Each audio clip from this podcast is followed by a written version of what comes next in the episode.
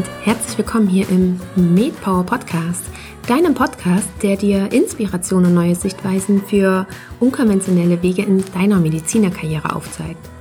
Ich bin Caroline und ich freue mich, dass du auch 2020 wieder mit dabei bist. Dafür wünsche ich dir noch alles, alles Gute, aber vor allem wünsche ich dir Gesundheit und dass sich das Jahr nach deinen Wünschen gestaltet und dass du all das erreichst, was du dir vorgenommen hast. In der ersten Folge des neuen Jahres habe ich Dr. Holger Grete zu Gast und ich freue mich riesig, dieses Interview mit dir teilen zu können.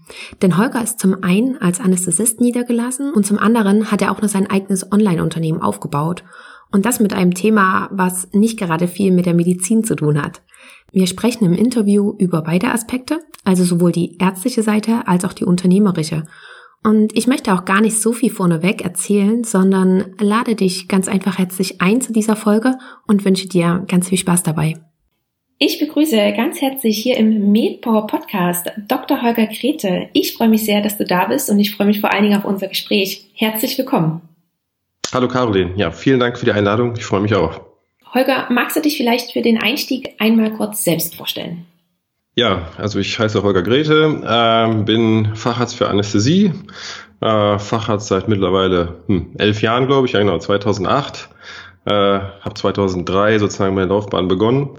Ähm, bin mittlerweile, mittlerweile niedergelassener Anästhesist, seit ein paar Jahren in der Gemeinschaftspraxis äh, mit Sitz in oder Hauptsitz in Düsseldorf, aber wir sind eigentlich überregional hier tätig, also im Raum äh, Köln, Bonn und so weiter. Ja, und nebenbei betreibe ich halt noch äh, ein kleines Online-Unternehmen äh, mit Website, Podcast und so weiter, aber da kommen wir sicher später noch zu. Genau. Dann würde ich sagen, steig mal auch ganz kurz an, machen erst das Medizinische und danach mhm. sozusagen dein, dein Nebenprojekt. Ähm, du hast gesagt, du bist mittlerweile niedergelassen und ich finde, dass das als Anästhesist ja schon etwas ungewöhnlicher ist, sich niederzulassen, beziehungsweise glaube ich, ist das auch mittlerweile mehr im Kommen. Ähm, was war damals deine Entscheidung, aus der Klinik rauszugehen und dich niederzulassen? Äh, ja, wesentlich einfach die Freiheit zu haben. Ähm, keine Nachtdienste, keine Wochenenddienste.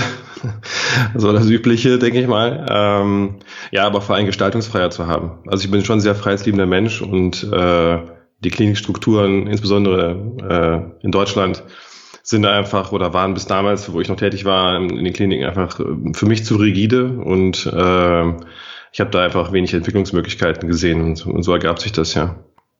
Und äh, wie lange nach deinem Facharzt können wir uns ungefähr vorstellen? Also wie lange warst du noch in der Klinik, nachdem du fertig warst? Naja, das war so ein schleichender Übergang. Also ich habe äh, sozusagen äh, fünfeinhalb Jahre war ich in der Uniklinik für die Facharztweiterbildung, äh, habe dann äh, gewechselt, gedacht, ich gehe mal an in Anführungszeichen normales Krankenhaus. Also Unimedizin ist halt schon speziell. Ähm, bin dann sozusagen in so ein ja äh, mittleres Kreiskrankenhaus gegangen, kann ich mal sagen, mit zwei äh, Betriebsteilen äh, war dann Jahr und dann hat sich aber schon in diesem Jahr das so ergeben, das war damals so die Zeit, äh, ja, so 2008 bis 2010, dass ähm, es einen sehr starken Ärztemangel gab oder auch Anästhesistenmangel in den Häusern und äh, so der Honorararztmarkt geboomt hat. Also man nebenbei als Freelancer ähm, ja, sich die Arbeit aussuchen konnte, mehr oder weniger. Das habe ich dann sozusagen erst parallel gemacht zum Angestelltenjob. Da hatte ich schon 80 Prozent Stelle, also hatte schon reduziert. Ähm, habe dann auch die ersten Praxisvertretungen gemacht für Kollegen, die niedergelassen waren. Ähm, und dann diese Honorarsgeschichte lief halt so äh, bombastisch damals, muss man sagen, dass mich dann nach einem Jahr habe ich dann gekündigt, mich selbstständig gemacht und habe das ein paar Jahre gemacht. Ähm, genau, und dann halt auch schon die erste, damals die erste Privatpraxis mit einem Kollegen gegründet, sozusagen parallel zu dieser Honorarsgeschichte ähm, weil wir schon ja die Ahnung und die Vermutung hatten, dass das nicht ewig gut gehen würde. Äh, es ist ja auch dann letztendlich irgendwann gekippt oder das Modell, dieses Modell gibt es so nicht mehr, dass man als Freelancer in die Krankenhäuser geht. Ähm, ja, und so war dann die Entwicklung, sag ich mal, so ein schleichender Prozess, äh, parallel äh, immer noch Klinik, aber dann eben sozusagen schon freiberuflich äh, plus die, äh, die Praxisgeschichte. Mhm. Und es klingt auch so, dass gerade diese Praxisgeschichte wie ein nächster logischer Schritt für dich erschien.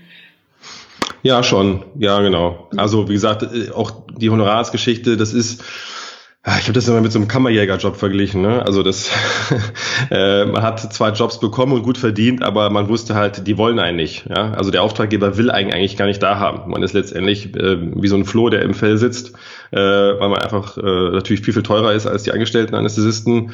Und ähm, es war immer klar, sobald die das irgendwie anders kompensieren können, ähm, die Häuser, äh, ja, durch, sage ich auch mal, ausländische Kollegen, die dann rangeholt, rangeschafft wurden aus Rumänien, Bulgarien, also da habe ich auch viel gesehen.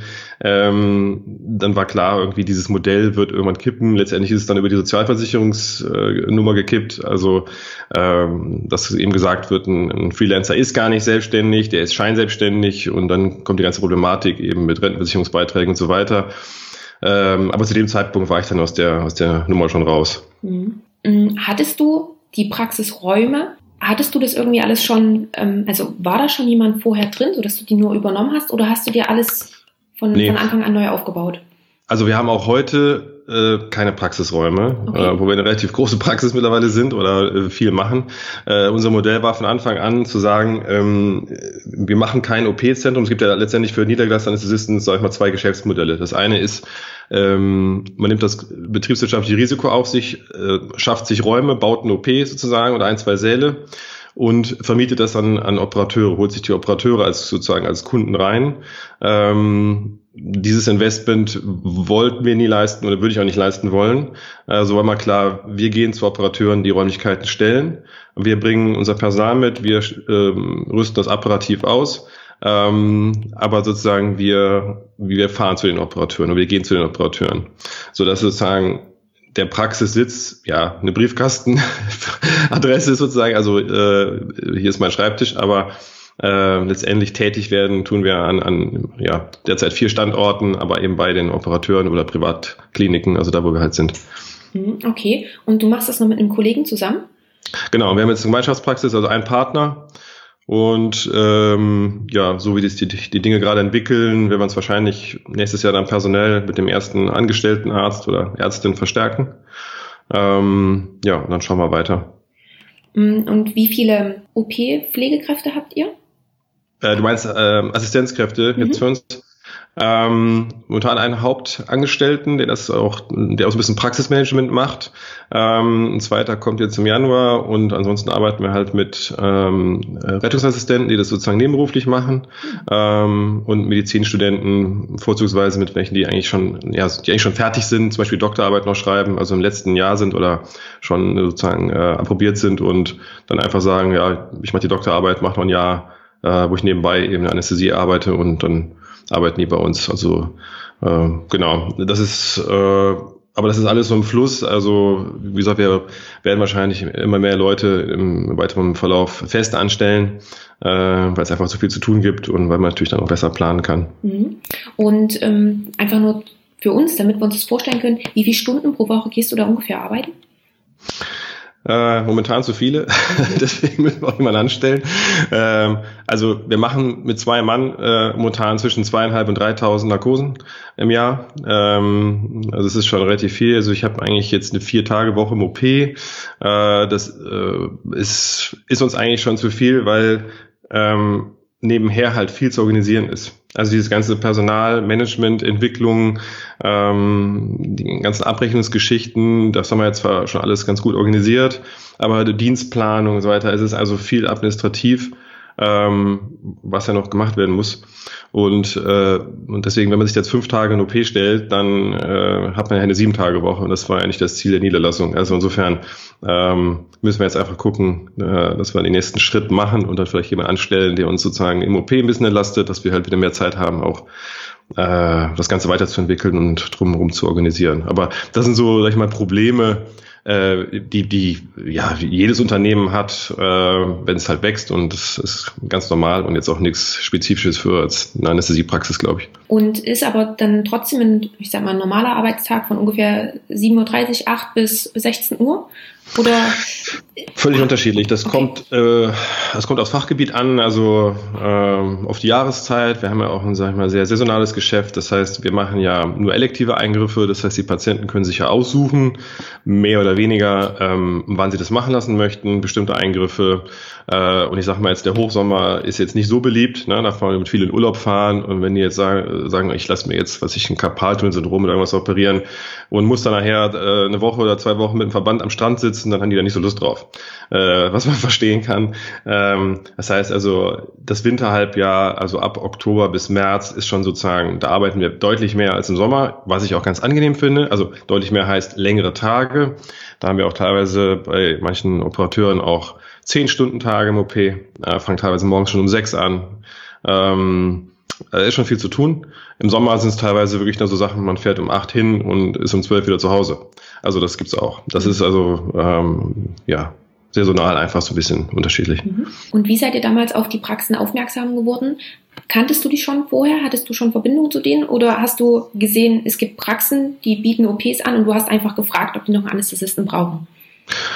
Ähm, nee, das ist, das ist eigentlich ein ganz kurioses Geschäft, muss man sagen. Also es ist unglaublich schwierig. Also ähm, das sind so Zufälle. Also man kommt irgendwie, also ganz wichtig, das so allgemein im Leben ist, sag ich mal, dass man ein gutes Netzwerk hat, dass man Leute kennt, dass man mit Leuten im Kontakt ist. So. Also auch mit anderen Anästhesisten. Und ähm, ja, wir sind halt nach und nach so an die Operateure gekommen, äh, ganz unterschiedlich. Also einem, also so ein Klassiker ist, äh, ein Anästhesist geht in Rente, hört auf. Ähm, und der Operateur sagt jetzt natürlich, ich will weitermachen, brauche jemand Neues. So, wenn man jetzt diesen zufällig da schon mal eine Praxisvertretung gemacht hat für diesen älteren Kollegen oder die Kollegin, dann ist natürlich die Wahrscheinlichkeit hoch, dass man den Operateur dann kennt, dass der sagt, Mensch, willst du nicht hier weitermachen? Also sowas war zum Beispiel ein Fall.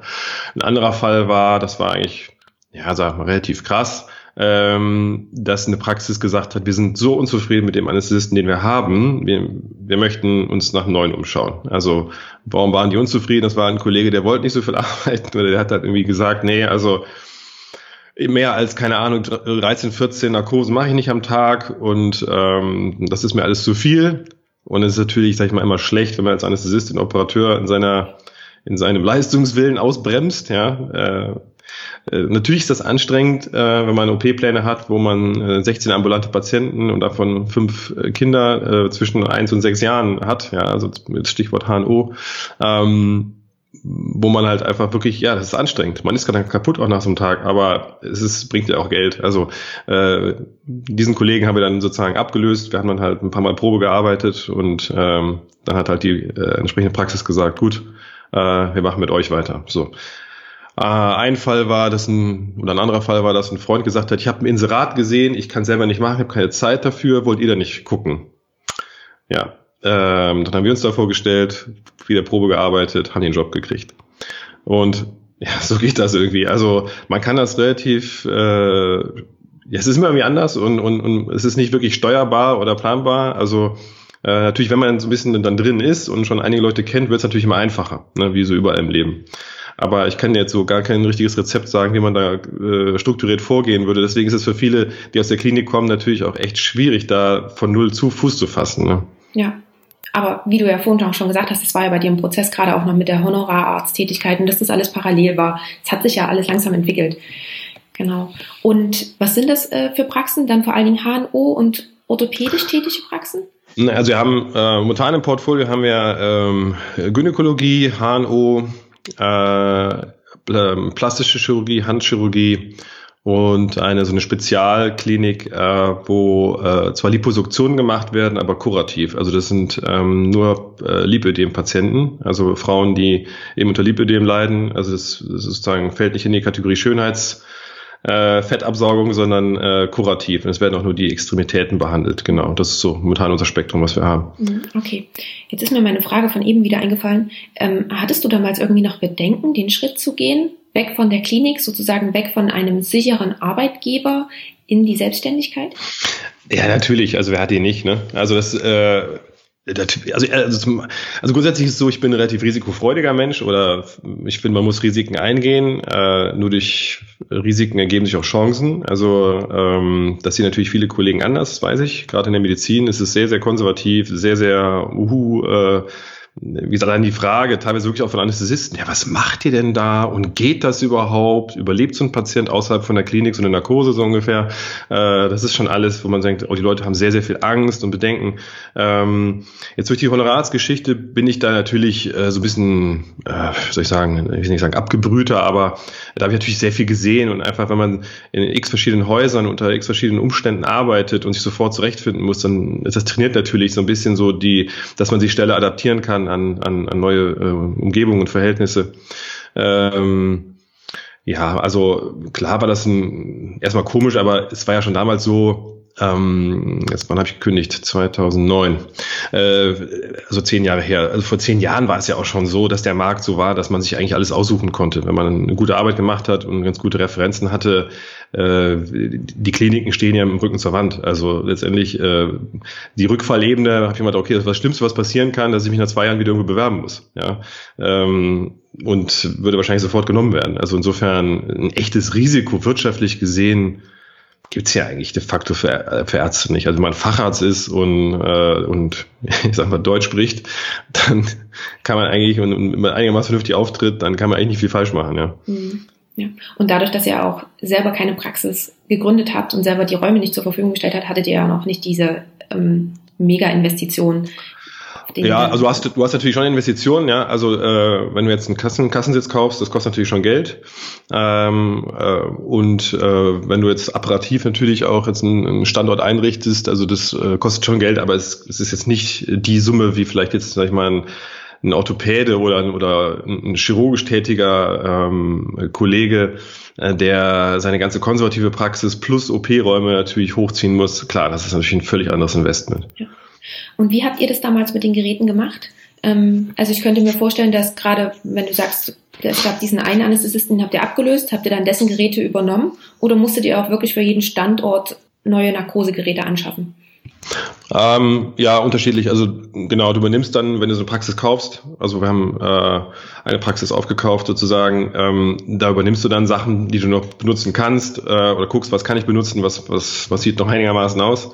Ähm, die mechanisch gebauten Geräte, gerade von Träger, sind also echt, es ist eigentlich unkaputtbar, mehr oder weniger. Ähm, ja, und ansonsten haben wir auch da wieder gute Kontakte zu Medizinprodukte äh, Hersteller beziehungsweise zu äh, Vertrieblern, ähm, Medizintechnikern, wo wir sagen, wir möchten oder wir suchen gebraucht jetzt irgendwas. Also zum Beispiel bei Monitoren haben wir gesagt, schaffen wir alles neu an, alles neueste Technik, alles Touchscreen und ähm, aber bei den äh, Narkosegeräten muss man überlegen, brauche ich ähm, unbedingt eine maschinelle Beatmung. Wenn ich einen Standort habe, wie zum Beispiel in der Gün, wo ich nur 10 Minuten Eingriffe habe, brauche ich eigentlich keine, keine maschinelle Beatmung, also brauche kein Gerät hinstellen, was ich eigentlich nicht benutze ähm, und, und nur warten muss. Ähm, da reicht dann zum Beispiel ein einfaches Kreisteil, ähm, zum Beispiel eben Dräger Titus. Und ähm, ja, und andere Standorte, ähm, wo es dann eben apparativ ein bisschen aufwendiger ist und ähm, dann äh, werden die Sachen halt eben gekauft und wenn es geht, gebraucht, wenn es sein muss, neu, aber es, es hält sich alles in Grenzen, also lässt sich alles machen. Mhm. Okay. Und ähm, was mir gerade noch so ein bisschen in den Kopf kam, gerade weil du sagst, ihr habt vier Praxen und natürlich gibt es, ähm, ist das alles ein bisschen saisonal, je nachdem, wie, wie stark die Auslastung ist. Ihr seid ja nur, nur zu zweit. Wie macht ihr das denn, wenn ihr dann mal in Urlaub geht? Hm. Ja, dann haben wir ähm, Praxisvertreter, ähm, also sozusagen Leute, die jetzt irgendwie Oberarzt in der Klinik sind oder erfahrene Fachärzte, äh, die Lust drauf haben und äh, wo dann, das ist aber auch immer schwierig, ne, das zu organisieren. Also es ist eben viel, viel, viel Organisiererei. Also es geht sehr viel Zeit für den Dienstplan drauf, muss man mal sagen, und für die Kommunikation dann mit den einzelnen Leuten, mit den eigenen Mitarbeitern, mit äh, Praxisvertretern. Wann kannst du und kannst du hier, kannst du da und ähm, ja, dass wir eben auch in Urlaub fahren können. Genau. Das ist ähm, ja eins der war dieses Jahr eine der größten Herausforderungen. Mhm. Auf jeden Fall. Ja. ja.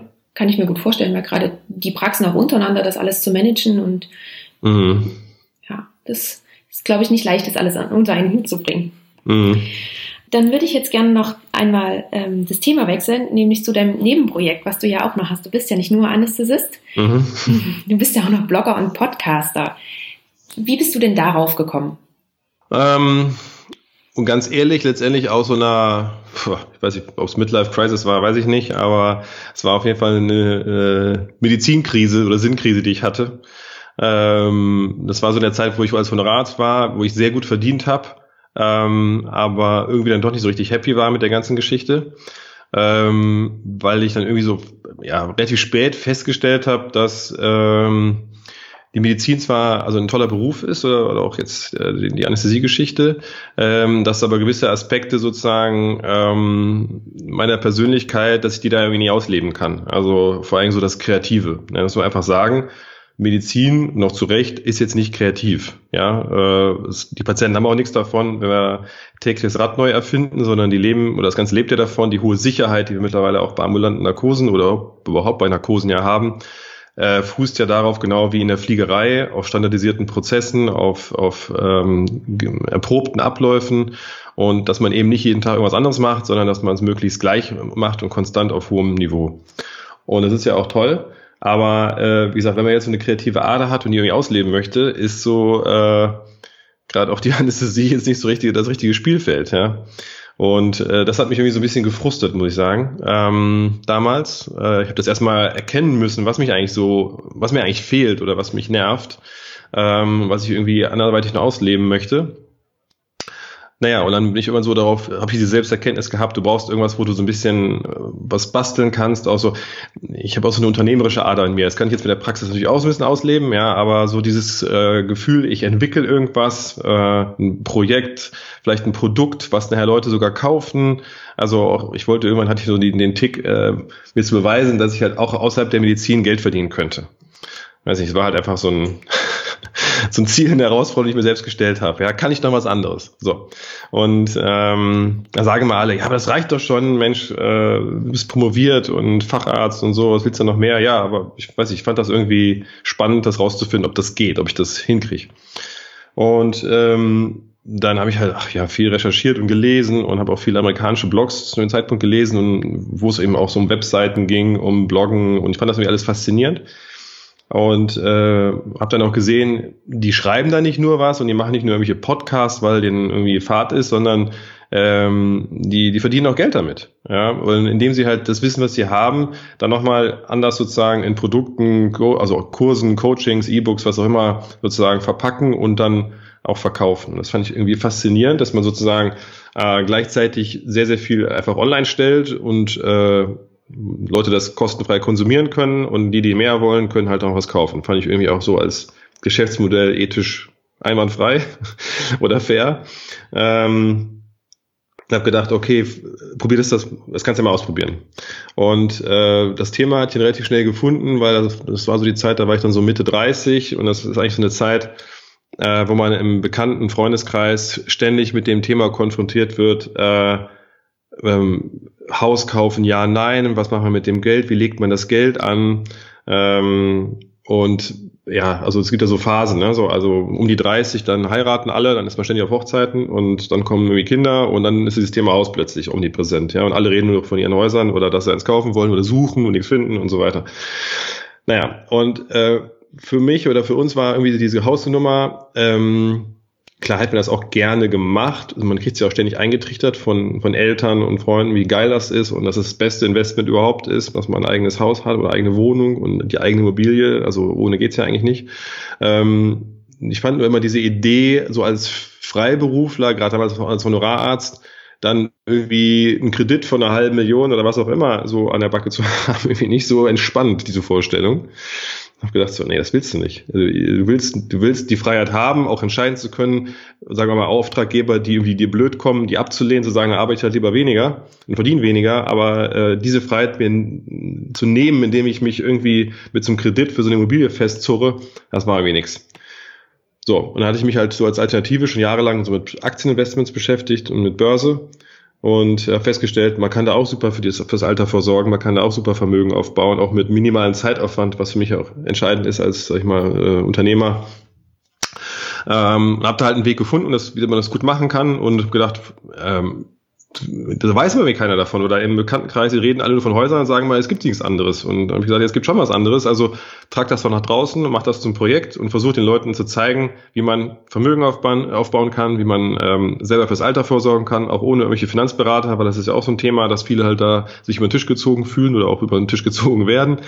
Ähm, und das war irgendwie dann so die, die Mission. Und ähm, Genau, habe das mit der Website gestartet 2013, ein halbes Jahr später, also auch noch im Jahr 2013 dann den Podcast äh, dazu, also einfach einen anderen Kanal, wo man mich dann eben auch hören kann, ähm, dazu äh, aufgebaut und hat dann ab 2014 dann ein Online-Seminar, einen Online-Kurs, ähm, den es bis heute gibt, jetzt mittlerweile in der zweiten Auflage oder einer neuen Version, äh, wo schon über 1100 Leute sozusagen an dem Kurs teilgenommen haben und eben gelernt haben, wie sie das selbstständig umsetzen und machen.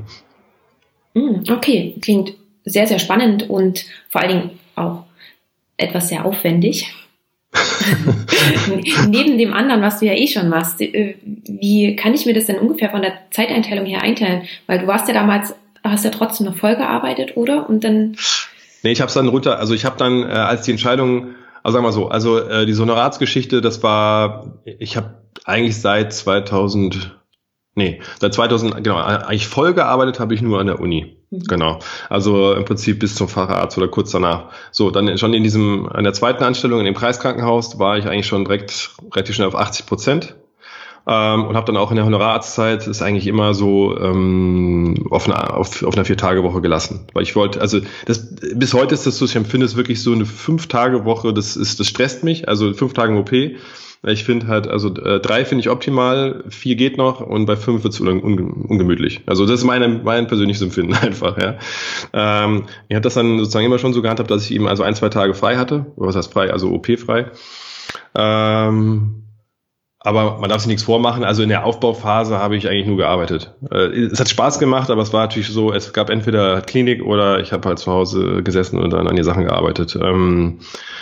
Ja, aber das hat sich über die Jahre dann so ein bisschen relativiert und äh, ist jetzt auch so, wenn, wenn für die Praxis viel zu tun ist oder war, dann fahre ich das andere halt zurück. Ähm, das ist ja das Schöne, wenn man jetzt online was macht, wenn man dann schon einige Inhalte hingestellt hat, das läuft ja dann weiter. Man muss ja dann nicht äh, eins zu eins ständig arbeiten, sondern die Dinge tun ja ihren, ihren Dienst sozusagen, die ganzen Artikel, die ganzen Podcasts. Also Leute können ja Inhalte konsumieren, ohne dass ich da jetzt äh, live äh, anwesend für sein muss. Ja, genau. Das heißt, ähm, du bloggst sowohl über das Thema, wie kann man sich selber ein Vermögen aufbauen, ähm, darüber machst du auch deinen Podcast. Und wie genau ist dieser Online-Kurs gestaltet? Ähm, ja, der Online, also sozusagen ein Podcast und, und ähm, Blog, da soll es eigentlich darum gehen, erstmal sozusagen Leute mit dem Thema zu konfrontieren oder denen zu zeigen, es, es gibt äh, Mittel und Wege, es gibt Möglichkeiten, es gibt Alternativen. Gerade das Thema Immobilien ist halt, äh, wie gesagt, ähm, ein Wahnsinn, muss man sagen. Ja, ähm, weil die Leute sozusagen so stark konditioniert sind, also da sozusagen einfach mal sich auseinanderzusetzen, diese ganzen Mythen abzubauen, kaufen lohnt sich immer, man kann keinen Verlust machen mit der Immobilie, diese ganzen Sachen, äh, es ist das beste Investment, das sicherste Investment auch noch dazu. Und man kann auch drin wohnen, also ist eigentlich nur geil. Ähm, also das, das alles sozusagen den Leuten also anhand von Argumenten klar zu machen, dass das jetzt nicht alles einfach nur rosa-rot ist und äh, dass das vielleicht auch nicht zu jedem passt. Ja, also klar, wenn ich verbeamtet bin und weiß, die nächsten 30 Jahre habe ich dieses Einkommen, ich will mich auch nicht verändern, ich bin zufrieden und ziehe das jetzt durch bis zur Pension, gut, dann ist so ein Kredit vielleicht auch weniger furchteinflößend. Aber gerade für Leute, die vielleicht so ein bisschen ähm, die so in sich spüren, das ist jetzt nicht mein Ding, jetzt die nächsten 35 Jahre an der Klinik angestellt zu bleiben oder äh, mal was anderes zu machen, was auszuprobieren oder mal zu gucken, eben in Niederlassung zu gehen oder vielleicht irgendwann ein Jahr auszusetzen, um die Welt zu, äh, zu segeln, was auch immer. Ja, äh, Für solche Leute, also sag mal, für alle freiheitsliebenden, vielleicht unternehmerisch aktiveren, umtriebigen Leute, halte ich eben so eine Immobilie, so ein Kredit einfach, das ist ein Hemmschuh, da kann man sich nicht, nichts vormachen. Man, man lebt dann anders. Ja, die Leute, das hat ja auch Vorteile. Man, also die Leute, die eine Immobilie kaufen, die sparen einfach mehr nachweislich, weil sie es müssen. Ja, und äh, das, ist, das hat ja wieder Vorteile, wenn man äh, an den Vermögensaufbau denkt, aber ähm, ich möchte eigentlich so meine Lebensführung nicht durch ein Investment einschränken. Und ähm, für alle, die das sozusagen ähnlich sehen, mit, ja, die merken einfach, die sind bei mir wahrscheinlich richtig und denken, oh, ja, das sehe ich auch so. So, und wenn die jetzt mehr wissen wollen, dann, äh, oder wenn die sagen, wie will ich es jetzt konkret umsetzen? Ähm, ich brauche jetzt einen Fahrplan, dass ich das auch möglichst zeiteffizient mache. Ja, ich will nicht lange rumtun, ich will nicht links und rechts tausend Bücher lesen müssen und mir das selber aus, raussuchen müssen, sondern äh, sozusagen in übertragenen Sinne nehme ich an die Hand, zeigt mir, wie das geht, was muss ich wissen, was muss ich, welche Entscheidung muss ich treffen und wie setze ich es nachher um. Und das macht der Kurs. Und sozusagen, das kostet dann eben Geld. Also dieser letzte Schritt. Ja. Wie lange geht der Kurs? Äh, das ist ein Vier-Wochen-Programm. Okay. Mhm. Ähm, das sind also vier Module, also ein Modul pro Woche. Ähm, und äh, genau, das sind halt Videos, äh, aber letztendlich ist es alles auch äh, zum Nachlesen. Äh, es gibt dann online Multiple-Choice-Quizzes, kennen ja die Mediziner sehr gut, ähm, wo man sozusagen sein Wissen auch überprüfen kann. Ähm, und äh, ja, also auch so Checklisten dabei und, und ja, eben so ein Fahrplan, dass man eben alles schriftlich hat, äh, die ganzen Entscheidungen, die getroffen werden, warum hat man die getroffen, wie will ich investieren, dass man eben so einen Fahrplan hat, an dem man dann sich halten kann. Und ähm, Ziel des Ganzen ist dann eben, dass man ein eigenes ETF-Depot am Ende hat, was man halt führen kann, ohne andere Leute und was einen wirklich dann ähm, eigentlich keine Zeit mehr kostet. Ja. Mhm. Genau, das wäre jetzt meine nächste Frage gewesen, weil so, so wie sich das angehört hat, bist du ja auch eher also natürlich kommt es auf die persönliche Lebenseinstellung an, aber dass du eher gegen den Kauf einer Immobilie bist für den Vermögensaufbau, sondern das eher versuchst anders zu machen, zum Beispiel mit ETFs oder Aktien und das dann auch in deinem Kurs vermittelst.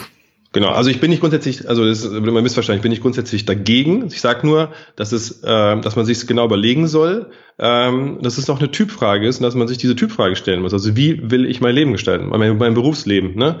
Ähm, und will ich sozusagen mich frühzeitig auf eine Schiene setzen lassen ähm, oder will ich mir Freiheiten ähm, aufrechterhalten? Und ich glaube, dass man einfach mehr Freiheiten hat, äh, mit dem Aktiendepot, weil da kann ich eben frei entscheiden, wann ich wie viel investiere. Und äh, wenn ich mal ein Jahr zum Beispiel nichts investiere, da ist das kein Drama. Ähm, ähm, und bei der Immobilie habe ich einen habe ich einen Zwang. So und, und das muss man sich einfach überlegen. Mhm. Ne? Und anderer Aspekt ist jetzt noch jetzt äh, sozusagen in diesen ganzen Immobilienblasen, die wir eigentlich schon fast reinlaufen in manchen Städten, ob es überhaupt noch Sinn macht, momentan zu investieren, weil es einfach so unglaublich teuer geworden ist und äh, man sich fragen muss, ähm, ob man das Geld dann später wiederbekommt, ne, wenn man es mal verkaufen möchte. Mhm. Ja, okay. Und bietest du für deinen Online-Kurs auch, ähm, ich kenne das von manch anderen, so persönliche Frage-Antwort-Runden noch mit an, dass man auch dich persönlich nochmal ansprechen kann? Ähm, ja, nein, also äh, der Kurs ist eigentlich als Selbstlernkurs ausgelegt. Also man kann mir per E-Mail Fragen stellen. Ähm, ich sage mal jetzt in der zweiten Version ist der Kurs schon so umfangreich und so erprobt, ähm, jetzt wie gesagt, bei über 1000 Leuten, dass es eigentlich kaum eine Frage gibt, die ich jetzt noch nicht gehört habe. Das heißt, also ich habe eigentlich versucht, alle Fragen äh, im Kurs zu beantworten. Deswegen es gibt da eigentlich relativ wenig, was jetzt noch kommt an Fragen. Es gibt, ich habe mal eine Zeit lang ähm, so ein sogenanntes Masterprogramm angeboten, wo ich gesagt habe, okay, also für Leute, die dann äh, wirklich noch eine Hilfestellung brauchen, wie sie ihre Vermögenssituation äh, einschätzen und wie sie sozusagen alles zusammenbringen, ähm, habe ich noch so ein Coaching angeboten, habe das aus Zeitgründen dann wieder abgestellt. Es hat, also es hat viel Spaß gemacht, auf jeden Fall. Es waren spannende Fälle, ähm, aber es ist, ich muss es halt mit der Praxis wieder koordinieren und da, also wenn ich momentan habe ich einfach zu viel mit der Praxis zu tun, dass ich momentan eigentlich nur dieses Selbstlernkonzept anbieten kann äh, vielleicht wird sich das im nächsten Jahr mal wieder ändern. Also Lust hätte ich ja drauf, aber ich muss es, wie gesagt, mit der Praxis einfach abstimmen. Mhm, okay. Das wäre jetzt auch meine nächste Frage gewesen, ob du noch ähm, etwas weiteres in Planung hast.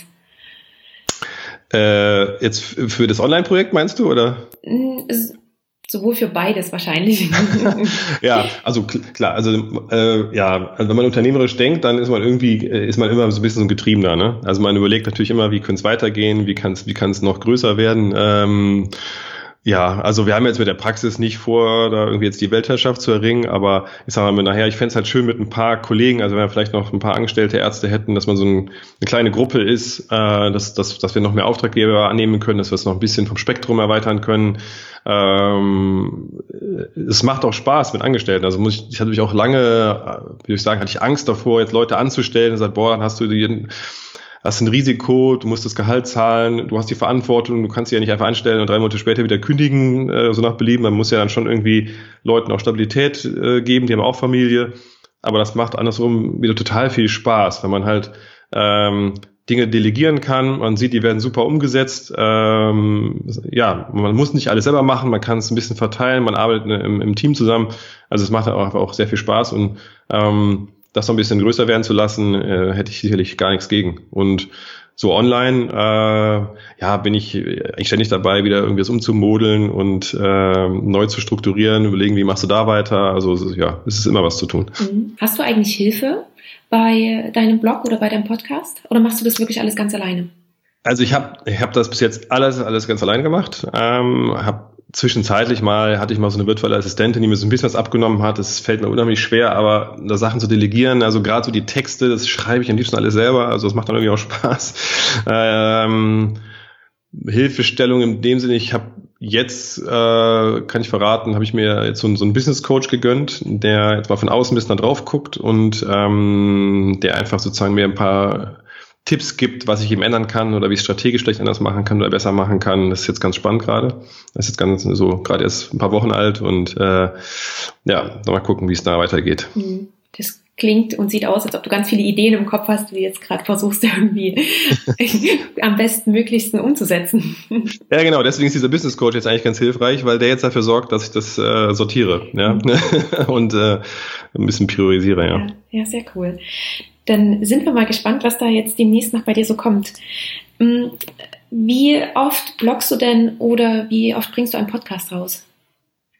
Äh, ja, also letzter Zeit sehr wenig. Ähm, also das Bloggen am Anfang habe ich auch das so, also ich sehe mich mittlerweile, muss man jetzt auch ehrlicherweise sagen, nicht mehr als Blogger oder Podcaster. Ich glaube, diesen Titel würde ich mir gar nicht mehr geben, weil äh, genau bei Bloggen würde ich schon ähm, sagen, dass man regelmäßig was macht. Das habe ich am Anfang auch gemacht. Also am Anfang war mir diese Regelmäßigkeit auch sehr wichtig, ein, zwei oder dreimal die Woche, dass da was Neues kommt und so.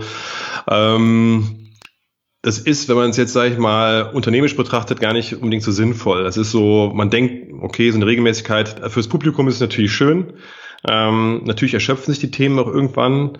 Ähm, beziehungsweise man, man sagt sich, okay, das habe ich schon mal behandelt, ähm, muss ich jetzt wirklich noch einen neuen Blogartikel schreiben oder kann ich nicht den, den ich habe, hernehmen und überarbeite ihn, mache ihn besser, aktualisiere ihn und veröffentliche ihn dann einfach wieder neu. Und das ist eigentlich so mein, mein Konzept. Also es kommt sicherlich ab und zu mal hier und da neue Artikel, aber eigentlich nehme ich sozusagen meine Klassiker, äh, die ich habe sozusagen und äh, mache die up to date, weil natürlich ändern sich auch Dinge, irgendwelche Gesetzgebungen ändern sich oder äh, Renditezahlen ändern sich oder so. Also ich versuche die Dinge aktuell zu halten. Da wird jetzt auch dann zum Jahreswechsel wieder vieles neu oder ähm, wieder Updates kommen. Ähm, beim Podcast ist es halt, ist es halt schon zeitaufwendig. Ähm, ja, habe ich dieses Jahr einfach jetzt, wo die Praxis so, so gewachsen ist, irgendwie einfach keine Zeit gehabt, das äh, zu machen, muss ich ganz ehrlich sagen. Ähm, aber es wird sicherlich wieder eine Phase kommen, wo ich sage, da habe ich Lust, da habe ich Zeit und dann geht's da wieder weiter. Mhm. Ja. Okay, aber das macht auch den Eindruck, dass du da wirklich ganz entspannt bist und äh, das gerade so nimmst, wie es kommt. Jetzt ist eben die Praxis ein bisschen aufwendiger, dann musst du das andere automatisch so ein bisschen zurückfahren und dass du dich auch nicht selber ja. großartig unter Stress damit setzt.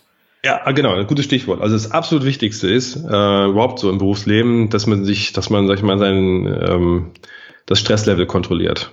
Also das ist das Allerwichtigste. Das kann ich wirklich nur jedem sagen, äh, dass man jederzeit darauf achtet, ähm, dass man irgendwie nicht nicht zu lange im roten Bereich ist. Ja, am besten gar nicht. Ne? Also ähm, und es macht eben keinen Sinn, sich Sachen vorzunehmen, die man einfach ja körperlich letztendlich gar nicht umgesetzt bekommt, weil man dann irgendwie keine Ahnung ein Magengeschwür kriegt oder einen Herzinfarkt, ja oder, oder sonst was. Also ähm, ich habe da schon irgendwann gemerkt, irgendwie, also ich neige dazu, sehr viel mir selber abzuverlangen, aber äh, man muss das kontrollieren und man, man darf einfach, äh, wenn er nur ganz kurze Zeit mal in den roten Bereich gehen und äh, muss dann da schnell wieder raus, um einfach nicht auszubrennen. Ja, also ähm, das ist ganz, ganz wichtig. Und deswegen, genau, also es, es hat ja niemand einen Anspruch, sage ich mal, auf mich. Ähm, bei der Online-Geschichte, ja. Also es hat niemand, ich habe keinen Vertrag unterschrieben, dass ich jede Woche einen Blogartikel schreiben muss. Also ich kann das machen. Ich könnte den, ich könnte das auch morgen aufhören und diese Website aus dem Netz nehmen, ja. Also niemand könnte was dazu sagen und dann könnte sagen, schade, aber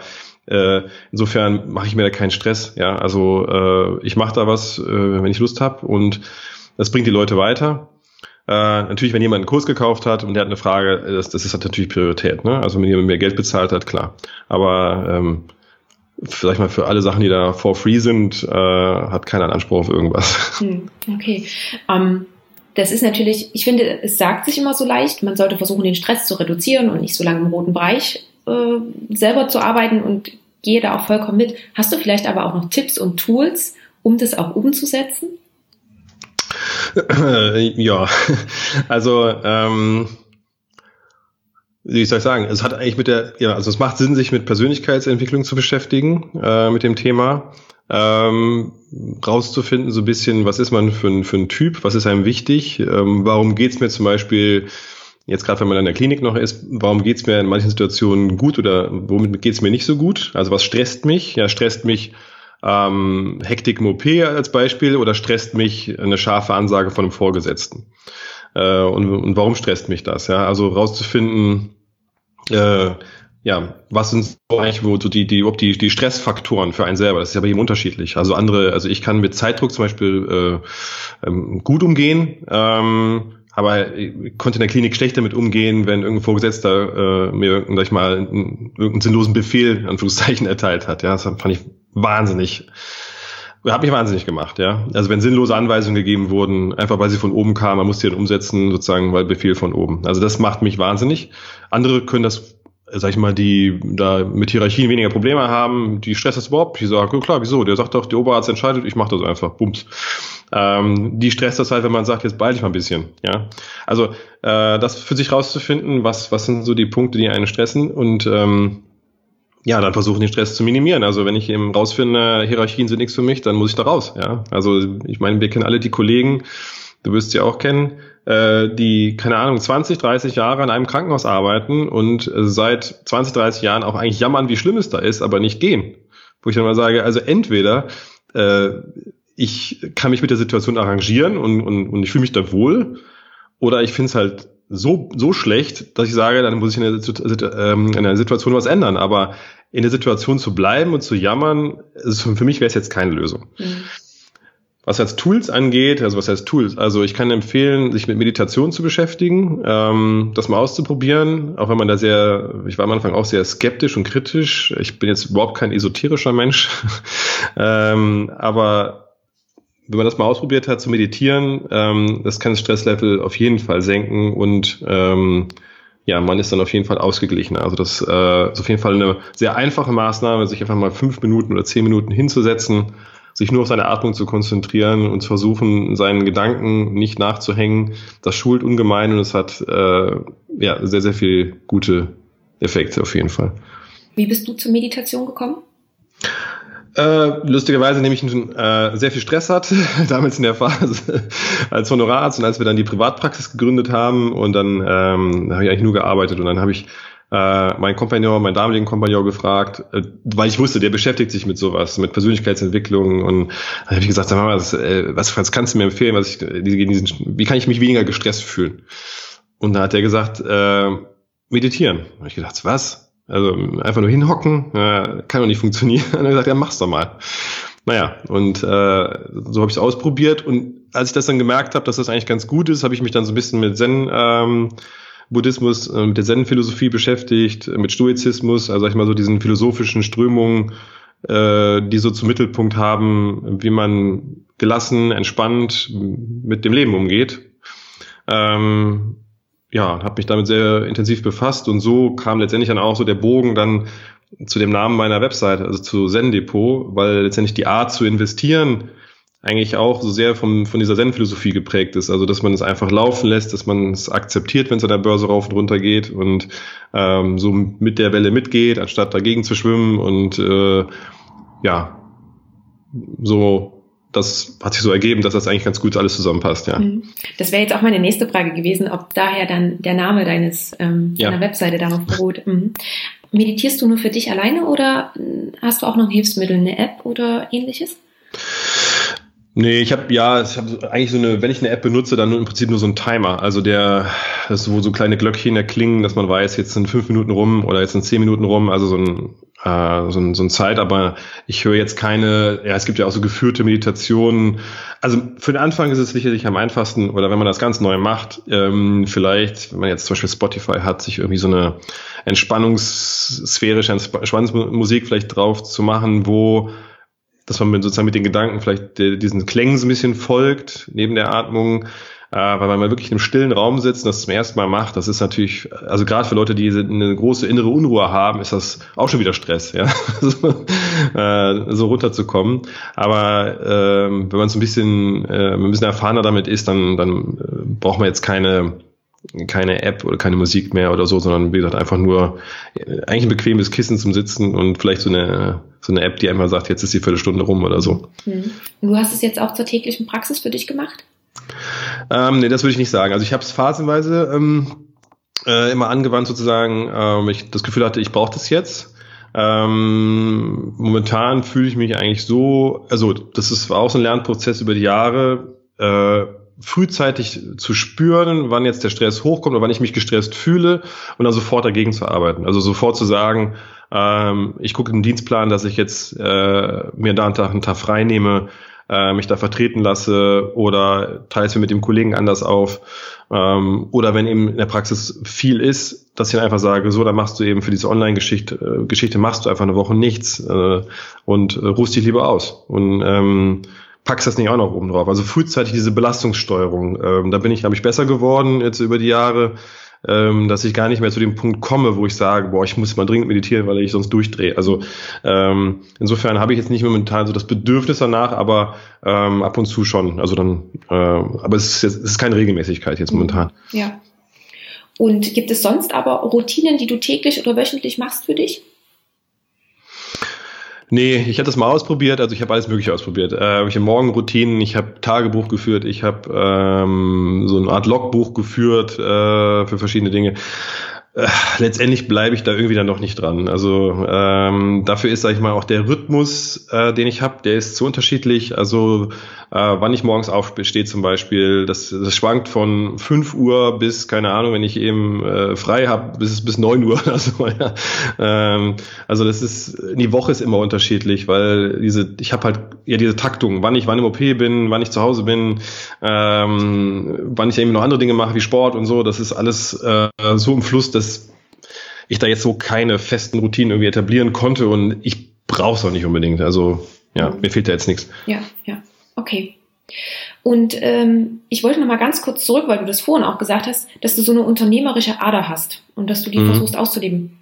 Kannst du dir erklären, woher die kommt? Hast du in deiner Familie Vorbilder, die Unternehmer sind oder wie? Wieso? Nee, eigentlich nicht. nee, ich, ja, kann ich nicht sagen, nee. Also äh, ich glaube, primär der Antrieb ist so dieses Kreative, also Dinge ähm, aus dem Nichts zu erschaffen. Ähm, ja, und das irgendwann ist es dazu gekommen, dieser Aspekt, ähm, ja, also ich meine, der Unterschied zwischen einfach kreativem Tun und unternehmerisch sein ist ja, dass ich dann sozusagen irgendwann ein Preisschild an das Tun mache. Dass ich also etwas verschaffe, was so einen Wert hat für andere Menschen, dass sie bereit sind, Geld dafür zu bezahlen. Das finde ich halt unheimlich faszinierend. Also ähm, sich was auszudenken, ähm, was sozusagen so einen Wert hat, dass andere Leute sagen, boah, das ist mir wert, dafür Geld zu bezahlen. Also das finde ich einfach sowohl kreativ spannend, als wie gesagt dann auch unternehmerisch. Ähm, das ist so eine, so eine Hürde, die man halt überspringen muss, weil viele, ähm, die meisten, die ja bloggen oder was ins Netz stellen, die, die, die, die schaffen den Sprung ja nicht. Also da, klar sind die kreativ tätig und die machen auch was und das ist, liest sich vielleicht auch schön und äh, aber Leute dazu zu bringen, äh, einem dafür Geld zu geben, ist ja noch ein anderes Level und das fand ich auch spannend. Das ist, weil es ist viel Psychologie, ähm, viel Verstehen auch, wie, wie Menschen ja ticken, wie man selber auch tickt, warum man selber Kaufentscheidungen trifft, ja, oder sich gegen bestimmte Dinge entscheidet, äh, warum man bereit ist, für ein iPhone unheimlich viel Geld auszugeben, für ein Android-Phone vielleicht nicht. Also das sind alles so Sachen, die ich faszinierend und spannend finde. Und äh, ja, so, so kommt das. Mhm. Wie lange hat es denn damals gedauert? Du hattest gesagt, du hast 2013 gestartet. Mhm. Und mhm. ähm, dein Kurs kam mir dann ein Jahr später, 2014. Aber wie lange ja. hat es dann, war das auch sozusagen diese Zeitspanne, bis du dann damit erstmalig Geld verdient hast? Ja. ja. Also ein Jahr war es wirklich quasi ein Zeitinvestment, wo ich auch wenig als Arzt gearbeitet habe. Also es war auch vom Einkommen damals echt schmal. Also es hat gerade wirklich gerade so gereicht. Und es war echt ein ja, es war also das, das war schon Risiko zu sagen, also äh, das so runterzufahren, das Einkommen so zu reduzieren, dass ich Vollgas diesen Blog aufbauen konnte, diesen Kurs machen konnte, nicht zu wissen, kauft den wirklich jemand. Also ähm, klar, das war echtes unternehmisches Risiko, was ich aber dann, als ich den zum Verkauf angeboten habe, ja, äh, es hat sofort funktioniert. Also ich hatte sozusagen die Leute eigentlich ganz gut dahin geführt schon, also meine Leser und Newsletter-Abonnenten, dass eigentlich vom Start weg ähm, ja, dass es kein Problem war, da Leute, also den, den Kurs zu verkaufen, ja. Und für mich einfach nur nochmal gerade so ein Zeitinvestment, weil ich finde, wenn man solche Kurse, wenn man sich das anschaut oder auch äh, auf einem Blog das liest, das sieht ja immer so aus, es ist, es ist fertig, es ist rund. Aber mhm. das, das dauert ja, bis man da hinkommt. Mhm. Wie lange hast denn du überhaupt gebraucht, um diesen Kurs so zu konzipieren, wie er damals war? Also für den ersten Kurs habe ich bei die Produktionszeit, also von äh, Idee, dann sozusagen Ausarbeiten der Texte, dann die Produktion, also Video, Videos aufnehmen, schneiden, zusammen mit diesen Präsentationen, die ganzen Unterlagen hochladen dieses ganze technische äh, ein halbes Jahr habe ich da mhm. investiert. Ja, ja. Okay. ja. krass. Ja, mhm. ja wie, wie gesagt, ich finde, man, sieht dann immer am Ende, okay, es ist ein mhm. schönes Produkt, was rauskommt, aber ja. die, die Arbeit, die drin steht, sieht man nicht. Der sogenannte Übernachterfolg für andere Leute. Genau. Ja, guck mal, genau. aus dem Nichts erfolgreich. Ja. Auf einmal ist äh, dieser Online-Kurs da. Ja, genau. Mm, ich würde sagen, wir nähern uns langsam dem Ende des Interviews.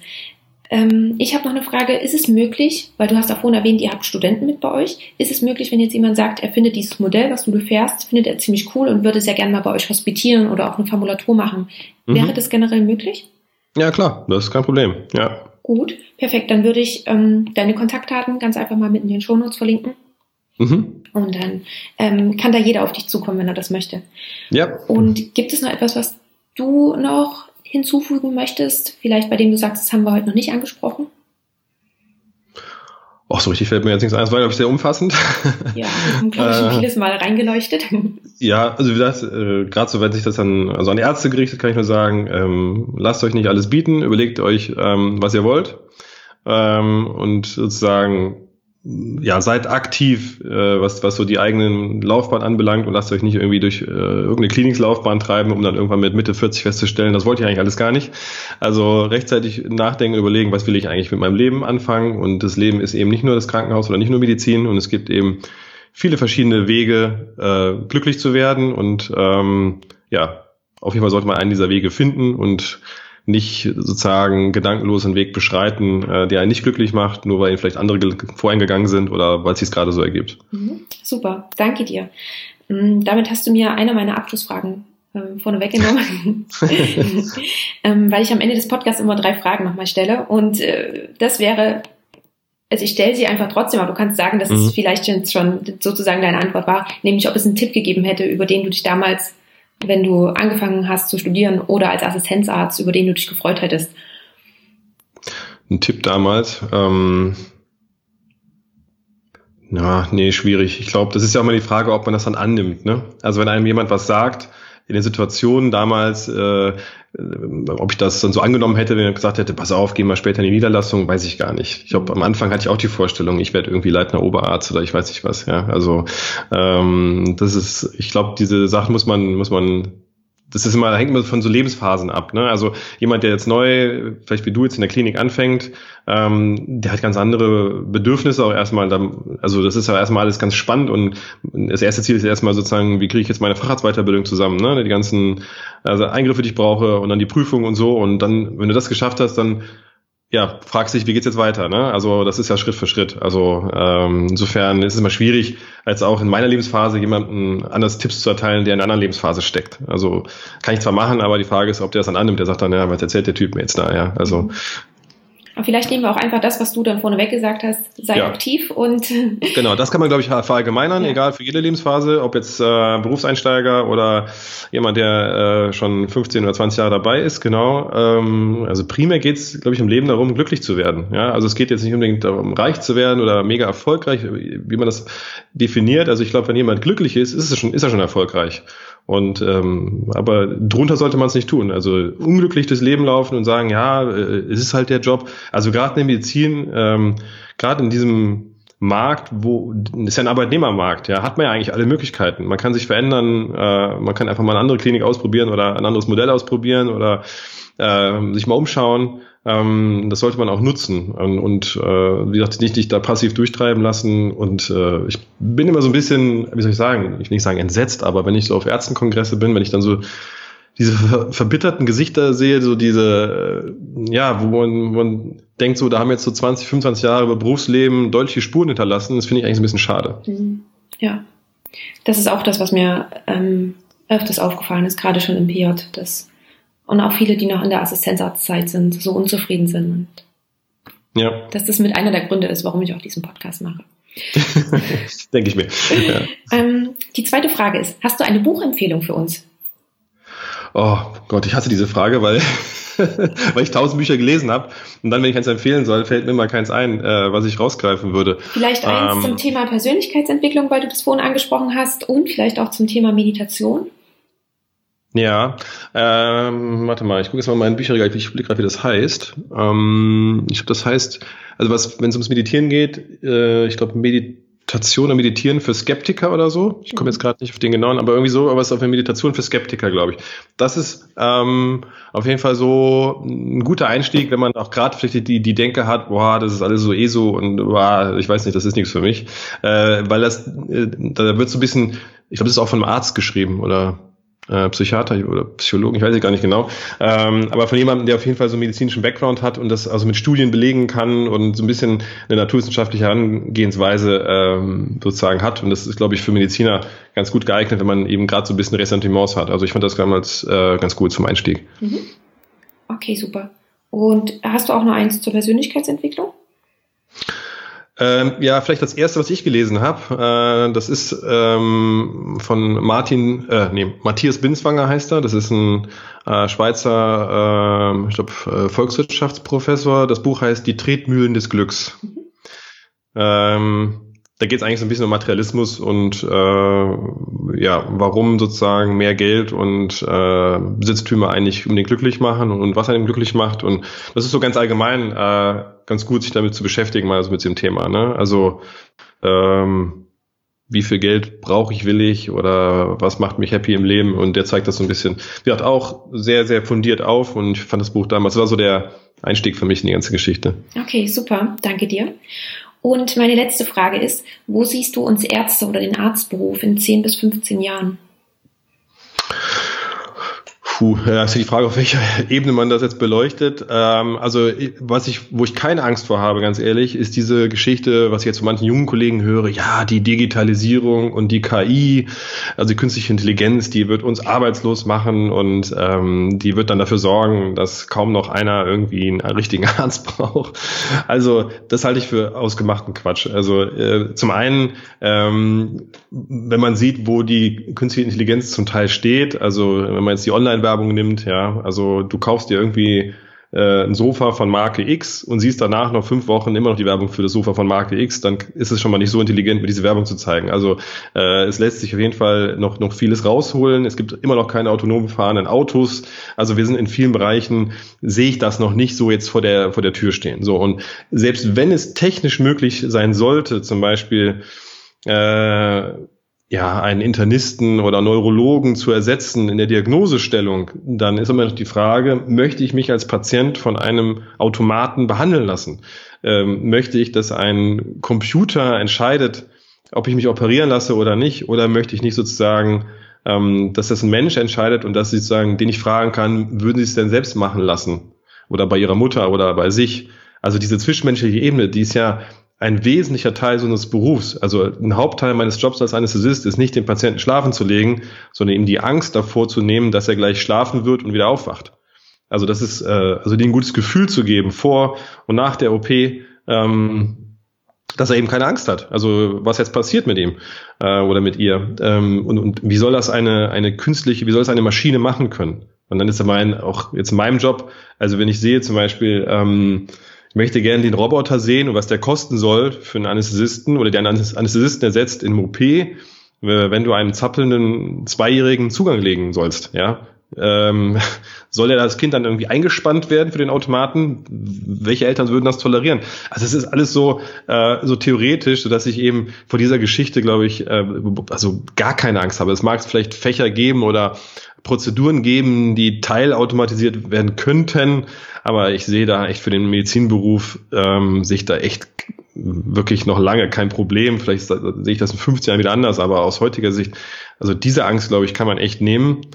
Ähm, tja, wo, wo sehe ich den Arztberuf insgesamt? Also was ich nicht hoffe, was noch weitergeht, ist gerade in den Krankenhäusern, dass diese Ökonomisierung dieses, äh, dieser Entscheidungsprozess aus immer mehr rein wirtschaftlichen Gesichtspunkten, dass das so weitergeht. Das war letztlich auch ein Punkt, der mich aus der Klinik rausgetrieben hat noch, das haben wir jetzt noch nicht erwähnt, aber sozusagen diese, diese weitestgehend oder medizinisch sinnfreien Entscheidungen, die, ähm, es spricht zwar niemand offen aus, aber alle wissen es irgendwie, ähm, getroffen werden, weil äh, die DRG gerade so gut ist oder irgendwas sich gerade rechnet, ja. Ähm, das finde ich furchtbar und ich hoffe nicht, dass diese Entwicklung noch sich weiter fortsetzt in der Form. Mhm. Okay, gut. Danke dir. Dann möchte ich dir auch ganz, ganz herzlich für dieses Interview bedanken. Also ich möchte mich bei dir für dieses Interview bedanken. So. Ich, ich danke fand, dir. Ich fand, es war sehr, sehr spannend. Ähm, wir haben einige Aspekte beleuchtet, die so spontan hochkamen, was ich auch ziemlich cool fand. Also vielen herzlichen Dank dafür. Ich danke dir. Das war das Interview mit Dr. Holger Krete. Ich hoffe, du fandest es genauso spannend und abwechslungsreich wie ich. Und falls du Lust bekommen haben solltest, einmal deine Finanzen zu checken und zu schauen, was denn alles möglich ist im Bereich des Investierens, so findest du den Link zu Zendipo in den Shownotes. Liegt dein Interesse aber vielleicht eher im medizinischen Bereich, so habe ich dir auch noch den Link zu Holgers Praxis mit in die Shownotes gepackt. Wie im Interview erwähnt, kannst du dich sehr gerne bei ihm melden, falls du Lust auf eine Formulatur, eine Hospitation oder ähnliches hast. Ja, und äh, dann gab es im Gespräch ja noch den kleinen Schwenk in Richtung Meditation. Ich hatte das, um ehrlich zu sein, zu Beginn gar nicht geplant, dass wir auch darüber sprechen. Ähm, ich fand es aber ganz einfach so spannend, dass Holger den Namen, also Zen-Depot, danach ausgewählt hat und von daher musste ich dann ganz einfach weiter in diese Richtung fragen. Aber vielleicht hast du dich ja auch schon in der, in der letzten Zeit etwas damit beschäftigt und so hast du jetzt vielleicht noch etwas mehr Anregung, um auch in die Umsetzung zu kommen. Probier es einfach mal aus und teste, ob vielleicht auch die Meditation etwas für dich ist.